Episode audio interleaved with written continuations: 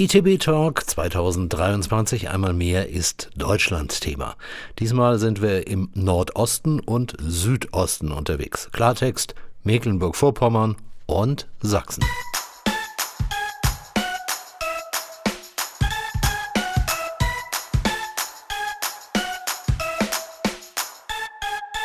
Kurz noch vorweg, beide Ziele hatten im letzten Jahr ordentlich Besucherandrang und waren unterm Strich sehr zufrieden.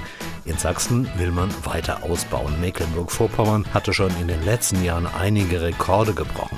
Folglich denkt man hier auch über neue Angebotsideen nach, die auch in der Nebensaison laut und deutlich Komm nach MV rufen. Deutsches Reiseradio und Podcast 215 mit Rüdiger Edelmann und den Pressesprecherinnen zweier Regionen, die so viel gemeinsam haben und trotzdem so unterschiedlich sind. Und damit meine ich nicht die DDR-Historie und Gemeinsamkeit. Mecklenburg-Vorpommern hatte und hat geschäftstechnisch mit der Ostseeküste sicher ein Riesenplus. Genau dieses Plus führte aber auch schon öfter zu heftigem Gedränge während der Hauptsaison. Das war insbesondere in Pandemiezeiten so und sorgte für eine gute Jahresbilanz 2022. Daraus wiederum erwächst ein Füllhorn an neuen Angeboten für dieses und nächstes Jahr. Katrin Hackbart, Pressesprecherin des Tourismusverbands, startet ein Feuerwerk an Neuigkeiten. Der hohe Anteil an natürlicher Fläche mache Mecklenburg-Vorpommern schlicht attraktiv in Sachen Urlaub.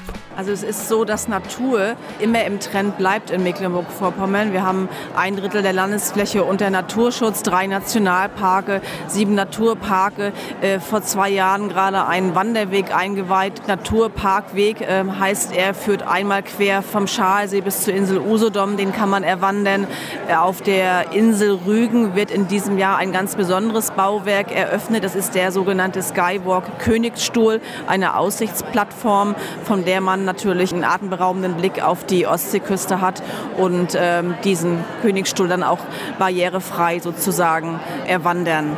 Also Natur ist ein großes Thema. Wir wollen uns aber auch dem Thema Nachhaltigkeit widmen. Wir legen da sehr viel Wert auf Qualitätstourismus, äh, insbesondere in den Bereichen Familienurlaub und barrierefreier Urlaub. Da gibt es ganz viele Siegel, die das auch dann angeben. Da, wo Familien, wo diese Siegel prangen, ist auch diejenige Form des Urlaubs drin. Zum Beispiel äh, im Bereich Familienurlaub ist es ein kleiner Fisch namens Gustav, den jetzt mittlerweile 90 Beherbergungsbetriebe, gastronomische Betriebe tragen und wo sich dann Familien sicher sein können, dass sie da auch an der richtigen Adresse sind. Güstrow wird zum Beispiel erster barrierefreier Ort in Mecklenburg-Vorpommern. Das ist das für das Frühjahr vorgesehen und wir haben auch ganz viele andere interessante Bauwerke, wie die längste Seebrücke, die auf der Halbinsel Fischland-Darßings in Prero erscheint. Die wird alle Aufmerksamkeit auf sich ziehen, die Ende des Jahres fertiggestellt äh, werden soll und dann im Frühjahr 2024 äh, auch für die Besucher zugänglich sein wird. Also das sind so Themen, die wir gerade in diesem Jahr vorantreiben. Im nächsten Jahr, da blicken wir auch schon jetzt auf der ETB voraus, jährt sich der 250. Geburtstag von Maler Caspar David Friedrich. Dort hat sich ein eigenes Jubiläumsteam gegründet in der Hansestadt Greifswald und da kann man jetzt auch schon sich freuen, was da 2024 äh, alles in der Hansestadt Greifswald geplant ist, dem Geburtsort von Caspar David Friedrich. Eine ganz kurze letzte Nachfrage. Die Gäste auch ein bisschen stärker ins Umland zu schicken und ins Hinterland zu schicken oder Achterland, äh, genau genommen, wenn es um die Inseln geht. Da sind ja so Bestrebungen, die seit Jahren versucht werden. Wie weit äh, ist da nun der Tourismus in Mecklenburg-Vorpommern gekommen, um so etwas ein Stückchen besser zu promoten und vielleicht auch Urlaubsströme ein bisschen besser zu verteilen? Also wir haben eigentlich insgesamt kein Nachfrageproblem, auch was die Mecklenburgische Seenplatte oder das sogenannte Landesinnere betrifft. Ne? Also da ähm, sind ähm, ganz starke Themen zu Hause wie Hausbootfahren, Floßfahren, Schlösserurlaub. Also da gibt es im Grunde sehr, sehr starke Themen und man setzt natürlich jetzt auf das Thema Mobilität. Müritz rundum ist zum Beispiel ein Projekt, ähm, das sehr erfolgreich ist in den letzten Jahren.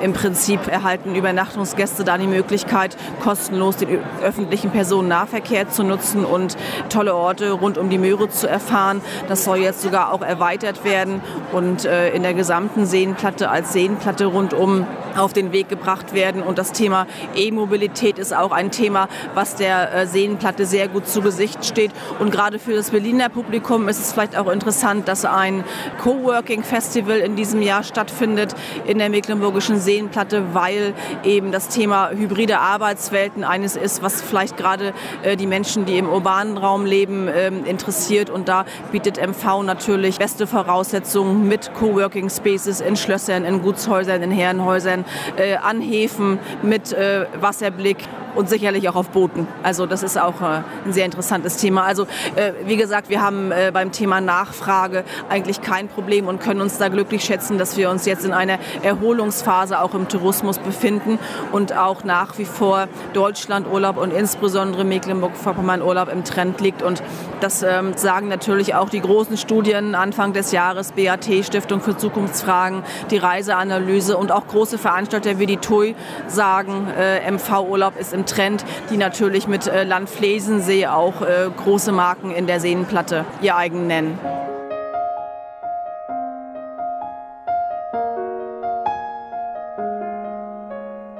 Es gibt so viel Angebot, dass man nun wirklich im Sommer ausschließlich am zugegebenermaßen wunderschönen Ostseestrand liegen muss. Aktuell hat man in Rostock gerade eine Untersuchung vorgelegt, die aufhorchen lässt. 1,11 Milliarden Euro Bruttoumsatz pro Jahr machen alleine Radurlauber und damit wird immerhin eine dreistellige Millionensumme verdient. Ein Beispiel dafür, dass vermeintliche Standardangebote sehr wohl reichlich Wertschöpfung im Tourismus bieten. Ganz davon abgesehen hätte man noch vor drei Jahren gar nicht gewagt, daran zu denken, dass Mecklenburg und Vorpommern ein ideales Coworking-Ziel für gestresste Berliner Metropolenbewohner sein könnten. In der Tat hat man aber gerade hier wohl sehr stark in Sachen Infrastruktur investiert.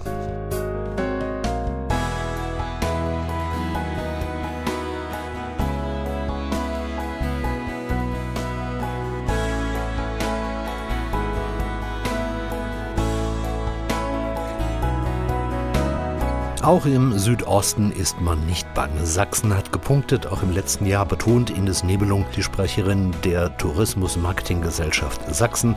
Und neue Ideen gäbe es neben den zahlreichen Klassikern auch jede Menge, den schon erwähnten Caspar David Friedrich eingeschlossen. Einen Geheimtipp lässt sie ebenfalls raus.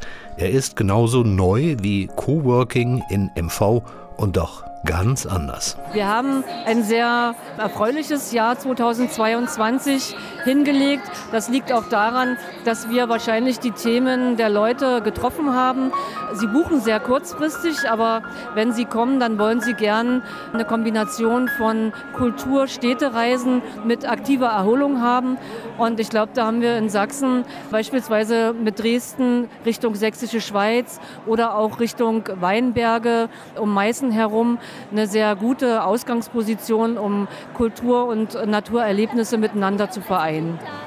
Nun ist es ja so, dass Dresden und das Elbland ja durchaus in den Köpfen, gerade wenn man von Dresden ausgeht, von sehr vielen Menschen wahrgenommen wird. Also wir sitzen jetzt gerade hier vor der malerischen Kulisse von Schloss Moritzburg, was ja auch zu diesem Großraum in irgendeiner Form dazugehört. Aber es gibt ja so viele andere Regionen, die unbedingt besuchenswert sind. Was wären denn die Tipps für all diejenigen, die 23 nach Sachsen wollen, vielleicht sogar einen preisgünstigeren Urlaub haben und das geht ja manchmal abseits der Zentren viel besser? Genau, ist wahrscheinlich ein kleiner Geheimtipp. Wir bieten ein Urlaubserlebnis an, das heißt Urlaub in Sachsens Dörfern. Ähm, das sind 21 äh, Dörfer, die alle etwas Besonderes haben. Morgenröte Rautenkranz im Vogtland ist das Raumfahrtdorf. Seifen, was man wahrscheinlich sehr gut kennt, ist das Spielzeugdorf. Es gibt aber auch ein Umgebindehausdorf, Großschönau in der Oberlausitz. Und ähm, das sind alles kleine Schmuckstücke, die Urlaub in Ferienpensionen, in kleinen Ferienhäusern mitten im ländlichen Raum anbieten, wo man auch eine gewisse touristische Infrastruktur hat. Ob man eine kleine Manufaktur besuchen möchte oder eben auch mal mit dem Fahrrad einfach das Umland erkunden möchte, das geht. Und wer Sachsen kennt, weiß, dass es ein relativ kleines Bundesland ist. Das heißt, man hat auch immer in der Nähe die nächste Stadt, wo man mal ein Museum besuchen kann oder wo man ähm, ja auch das Stadtflair genießen kann. Und das ist etwas, was wir noch stärker auch kommunizieren möchten, dass es eben tatsächlich auch tolle äh, Gedanken gibt, um Urlaub abseits von Hotspots, von äh, wirklich viel besuchten Gebieten und Städten zu ermöglichen.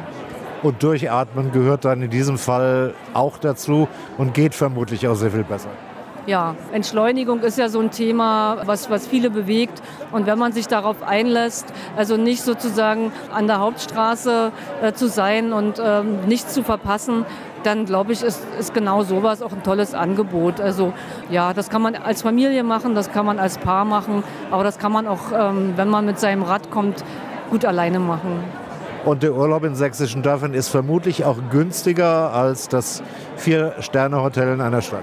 Es ist äh, sicherlich günstiger, aber vor allem ist es, glaube ich, erholsamer. Und das vergessen wir ja gar zu gern. Regeneration und Erholung ist ja der eigentliche Sinn und Zweck von Urlaub. Wenn geistige Anregungen dazukommen, umso besser.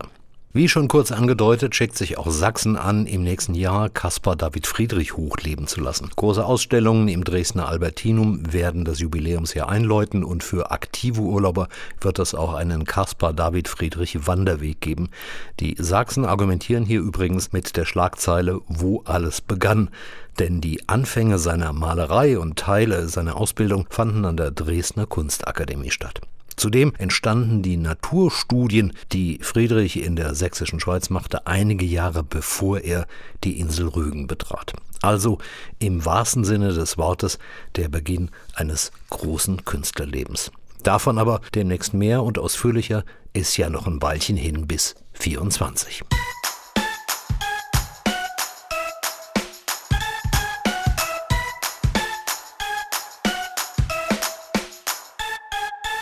Mehr Deutschland im nächsten Podcast. Da geht es um die magische Zahl 10, die in meiner unmittelbar räumlichen Umgebung in diesem Jahr eine wichtige Rolle spielt. Seid gespannt. Merci fürs Reinhören. Reiseradio Podcasts kann man abonnieren, geht bei Spotify, Amazon Music, bei Apple und Google Podcasts und einigen Portalen mehr. Selbstredend auch als RSS-Feed mit der Chance, auf die Zusatzinfos, die auf der Reiseradio-Website zu finden sind, zuzugreifen. Danke dafür und bitte empfehlt das Reiseradio weiter. Ihr wisst ja, wenn schon kein Geld reinkommt, dann sind wenigstens Klickzahlen und Seitenbesucher eine echte Bereicherung. Dankeschön